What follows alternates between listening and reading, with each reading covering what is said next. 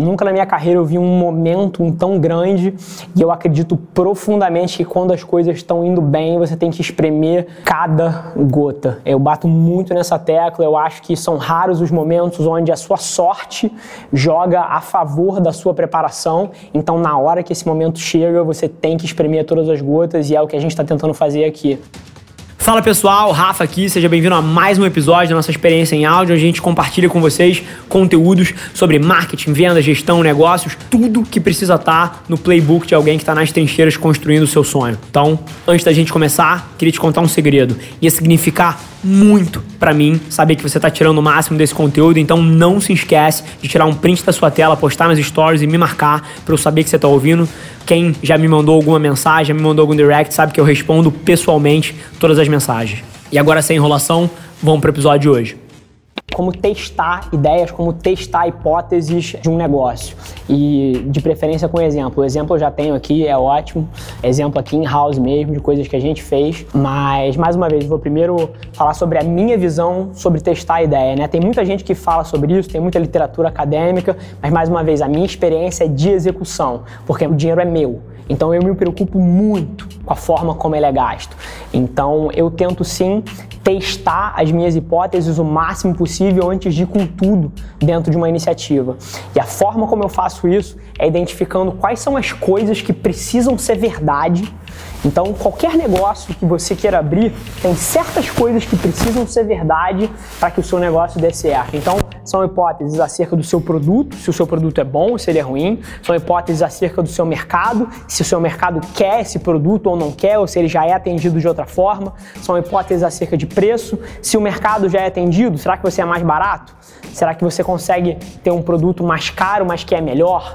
E são hipóteses acerca do teu time. É, se você tem o time certo para fazer essas coisas, porque ideias, o mundo está lotado. As pessoas que vão executar que você bolou aí na sua cabeça é que vão tirar o negócio do chão e é o que vão fazer a ideia dar certo. Então, são várias coisas que você tem que testar.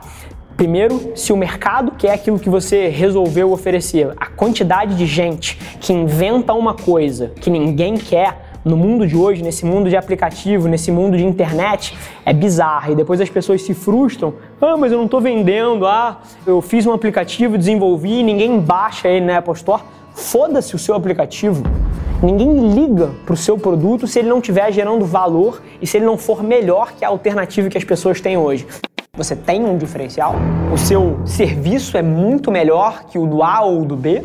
O seu produto é de fato diferenciado em tecnologia ou em competências, em funcionalidades do que o outro? Será que a sua empresa de marketing é de fato melhor que as outras 300 que estão no mercado? Então, diferencial é uma coisa que não é você provar para os outros que você tem só, você precisa ter o diferencial. E aí é uma jornada que só você pode embarcar e você entender como você pode fazer diferente dos outros. Então você precisa testar essas coisas. E aí eu vou dar um exemplo muito prático de coisas que eu fiz aqui dentro da Lince. A Lince era uma indústria, ela fabricava e comercializava produtos. A gente nunca antes tinha tido um esforço comercial na parte de serviço, a gente não vendia serviço de forma ativa. Então, uma das primeiras coisas que eu fiz aqui, eu não tinha tempo para fazer com as próprias mãos, eu estava focado em outras coisas muito mais relevantes. Então, a primeira coisa sobre o teste é que você não pode abandonar o seu ganha-pão para ir testar uma ideia louca. Você tem que ter uma alocação de tempo responsável.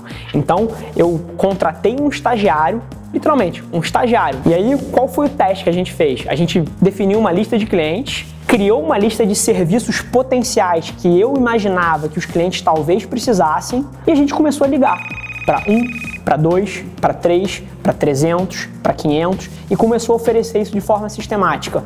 Ao custo de um estagiário, a gente testou essa hipótese. A gente deve ter criado, na boa, mais de 14 produtos diferentes, produtos desses serviços, né? Mais de 14 coisas diferentes para vender. Hoje em dia a gente vende 3, ou seja, 11 dessas coisas que a gente criou não deram certo. Mas as três que deram certo, a gente vendeu mais de um milhão de reais em serviço. No ano que começou, a gente vendeu mais de 500 mil reais de serviço. Então isso tudo começou com um custo de um estagiário. E aí que eu vejo a maioria das pessoas se afogando, porque as pessoas alugam uma sala, compram máquinas, alugam um servidor, contratam um designer para fazer um website, fazem cartão de visita, criam roupa, camisa social para o time inteiro, contratam um monte de coisas supérfluas antes de testar se as pessoas querem o que você está vendendo. Então, antes de você contratar um site, antes de você alugar um espaço, antes de você criar uma literatura, cara, você tem que testar as suas hipóteses comerciais. Se o mercado quer o que você quer, se você consegue a um preço que eles gostariam e se o que você está fornecendo é melhor que as alternativas. Qualquer outra hipótese, você vai tomar um pé na bunda na hora que você tentar implementar isso. Então, tem esse case da área de serviço. A segunda área é a área de radioproteção, e vocês vão perceber que eu adoro o telefone. A gente tinha um prestador de serviço aqui que prestava um serviço que a gente não gostava. Aí eu resolvi cancelar esse contrato e fazer de forma interna. A partir do momento que a gente começou a fazer o que esse prestador de serviço fazia com as próprias mãos, a gente começou a criar essa competência, começou a desenvolver essa habilidade de fazer essa tarefa. Teve um dia que a gente entendeu que a gente já era capaz o suficiente de vender isso para fora da empresa.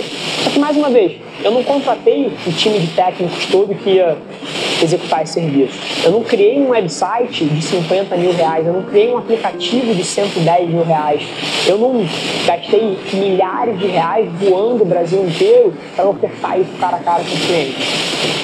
E aí está o grande lance. É quem está disposto a fazer o trabalho que é necessário para tirar um negócio chão. O que eu fiz? Junto mais uma pessoa que é o meu braço direito nessa área. A gente simplesmente passou os próximos dois meses ligando para todas as empresas no Brasil que a gente suspeitava que poderiam querer esse serviço e tentando vender. E aí você pode me chamar de louco, você pode me chamar, ah, não é a maneira certa. Cara, se não é a maneira certa, tem alguma coisa errada com o mundo. A gente vai vender 3 milhões de reais nessa área esse ano. Mas a gente vendeu os primeiros produtos sem ter nem como entregar.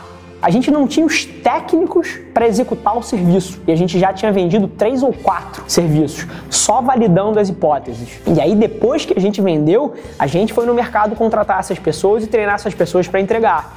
No começo, o serviço não é maravilhoso, o serviço não é perfeito, mas você tem que aceitar essas imperfeições, porque a perfeição, para quem está começando, você simplesmente não pode pagar por ela. Então, acho que tem aqui dois exemplos de aplicações práticas de como você pode testar as suas hipóteses. Você não precisa de um cartão de visita, você não precisa de um website, você não precisa de uma secretária, você não precisa de um uniforme corporativo, você não precisa de uma sala num espaço corporativo, você precisa é tomar vergonha na cara e executar contra esse seu sonho, sem se preocupar com o julgamento das pessoas, sem se preocupar com as pessoas acharem que a sua empresa é pequena ou grande. A quantidade de gente começando um negócio que é aleijada pelo que ela acha que as pessoas vão pensar do que ela está fazendo é enorme. E se você quiser ser chique em vez de testar as suas hipóteses, você vai perder nesse jogo.